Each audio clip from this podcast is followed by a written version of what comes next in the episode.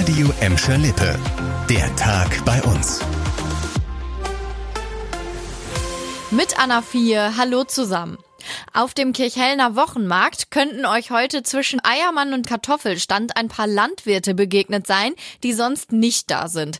Im Rahmen der Bauernproteste haben sie ihrem Ärger über die Ampelregierung weiter Luft gemacht. Friedlich und informativ. Sie haben auf dem Johann Breuker Platz Flyer verteilt und wollten mit euch ins Gespräch kommen und erklären, warum genau sie protestieren. Wer die Landwirte heute auf dem Kirchhellner Wochenmarkt verpasst hat, bekommt am Samstag auf dem Gladbecker und dem Bottropper Wochenmarkt eine neue Chance, um mit ihnen ins Gespräch zu kommen.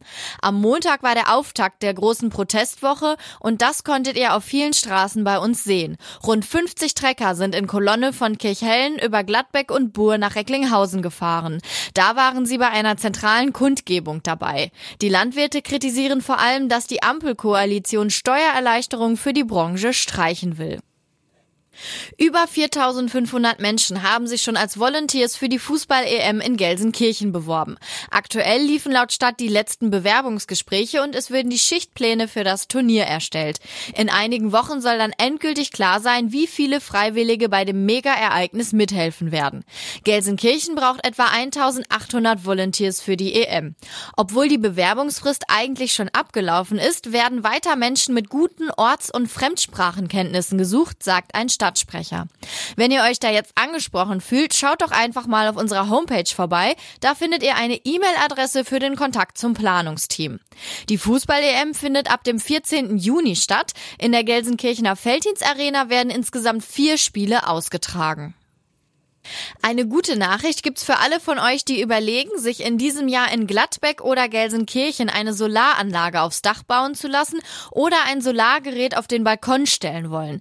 Dafür könnt ihr jetzt wieder Geld von der Stadt bekommen. Im entsprechenden Förderprogramm stehen pro Antrag zwischen 100 und 8000 Euro zur Verfügung, je nach Größe der Solaranlage.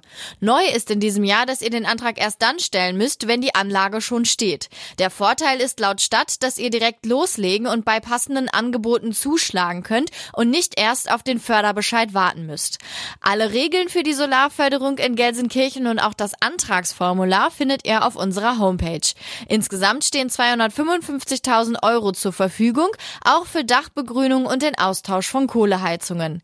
In Gladbeck könnt ihr ebenfalls schon Anträge für die Stadtteile Brauk West, Butendorf und Stadtmitte stellen. In Bottrop müsst ihr wegen der angespannten Haushaltslage dieses Jahr auf entsprechende Fördergelder Fördergelder verzichten. Ein Verkehrsunfall hat heute Nachmittag den Gelsenkirchener Süden lahmgelegt. Die Auswirkungen habt ihr noch bis in den Feierabendverkehr zu spüren bekommen. Nahe des Hauptbahnhofs ist laut Feuerwehr eine Frau von einem LKW erfasst worden. Die Frau kam mit einem Rettungswagen ins Krankenhaus. Die Wikingstraße musste für längere Zeit statt auswärts komplett gesperrt werden. Das war der Tag bei uns im Radio und als Podcast. Aktuelle Nachrichten aus Gladbeck, Bottrop und Gelsenkirchen findet ihr jederzeit auf radio und in unserer App.